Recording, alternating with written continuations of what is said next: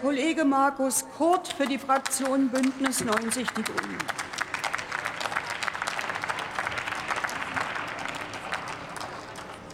Frau Präsidentin, sehr verehrte Damen und Herren, Herr Kleinwächter, ich weiß ja nicht, was Sie nehmen. Ich sage nur, nehmen Sie weniger davon.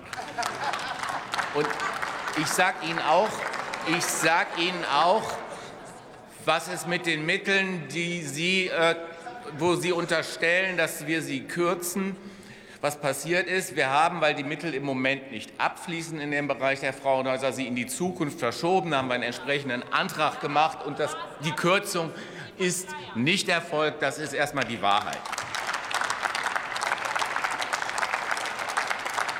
So, und nachdem wir das jetzt hinter uns haben, will ich sagen, dass wirklich die Verhandlungen geprägt hat, dass wir mehrere Herausforderungen haben.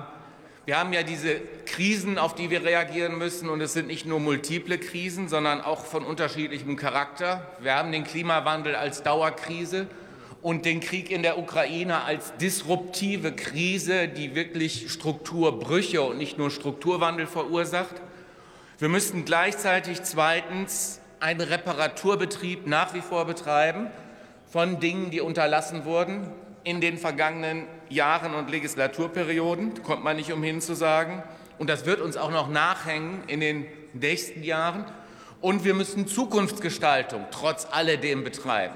Und dieses alles äh, zusammengenommen ist, glaube ich, mit diesem Haushalt bei allen Schwierigkeiten und auch gelegentlichen Unwuchten, die es gibt und auch bei allem ganz normalen politischen Streit, den es zum Teil auch innerhalb der Koalition gibt, das ist demokratische Kultur, wenn das zivilisiert abläuft, das ist uns, glaube ich, unter dem Strich gut gelungen.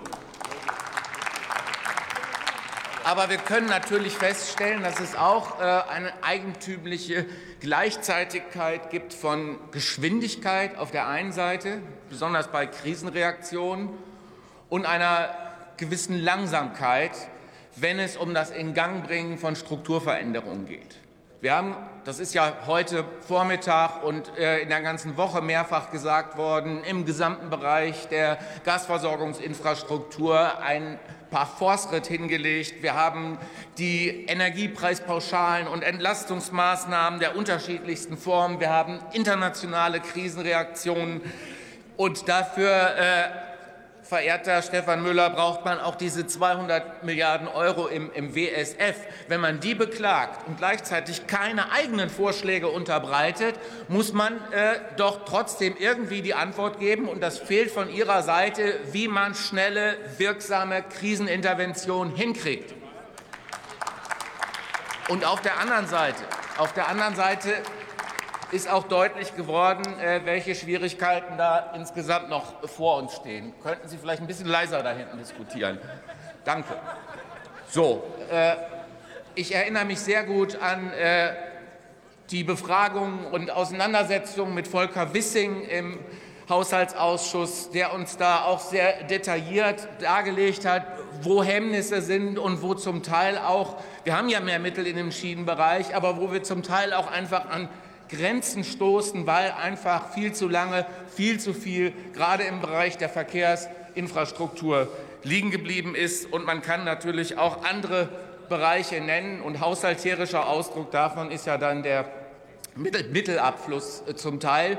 Christian Lindner hat ja völlig zu Recht gesagt, wir haben haushalterisch jetzt die Voraussetzungen geschaffen für eine große Beschleunigung.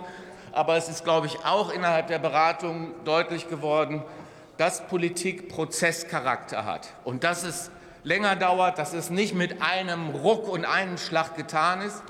Und darum kann ich auch wenig äh, mit diesen plakativen Äußerungen anfangen von Friedrich Merz, dass er sagt, wir brauchen jetzt die große Rede, den großen Wurf, sondern ich glaube, es wird speziell bei der Arbeit im Haushaltsausschuss wird sehr klar, dass wir es mit Prozessen zu tun haben, die wir beschleunigen können, die wir aber nicht äh, über Nacht beliebig umsteuern können. Und darum finde ich, ist es unsere Aufgabe, auch gerade als Haushälter, das jetzt mal ganz grundsätzlich abseits der tagespolitischen Auseinandersetzung gesagt, dass wir sparsam umgehen mit Begriffen wie Bazooka und jetzt muss ein Ruck drum gehen und auch ehrlich gesagt mit Doppelwumms und dergleichen kann ich nicht so viel anfangen. Diese Jetzt geht's aber los Mentalität. Nee, nee, ach, ist doch billig, dass Sie jetzt hier klatschen von der Union. Diese Jetzt geht's aber mal los Mentalität erinnert mich so ein bisschen äh, an diejenigen Leute, die man Anfang Januar im Fitnessstudio trifft, wo dann auch alle sagen, jetzt wird's aber alles anders. Im März äh, lehrt sich das dann meistens, dann im Studio wird das schon etwas, etwas weniger. Mir ist klar, man muss natürlich auch nach außen sozusagen Handlungsfähigkeit auch verbal vermitteln. Aber wir im Haushaltsausschuss sind diejenigen, die diesen prozessualen Charakter von Politik auf die Straße bringen und umsetzen. Und das ist der Ampel dieses Mal wieder sehr gut gelungen. Und in dem Sinne übernehmen wir jetzt die Kapitänsbinde. Danke.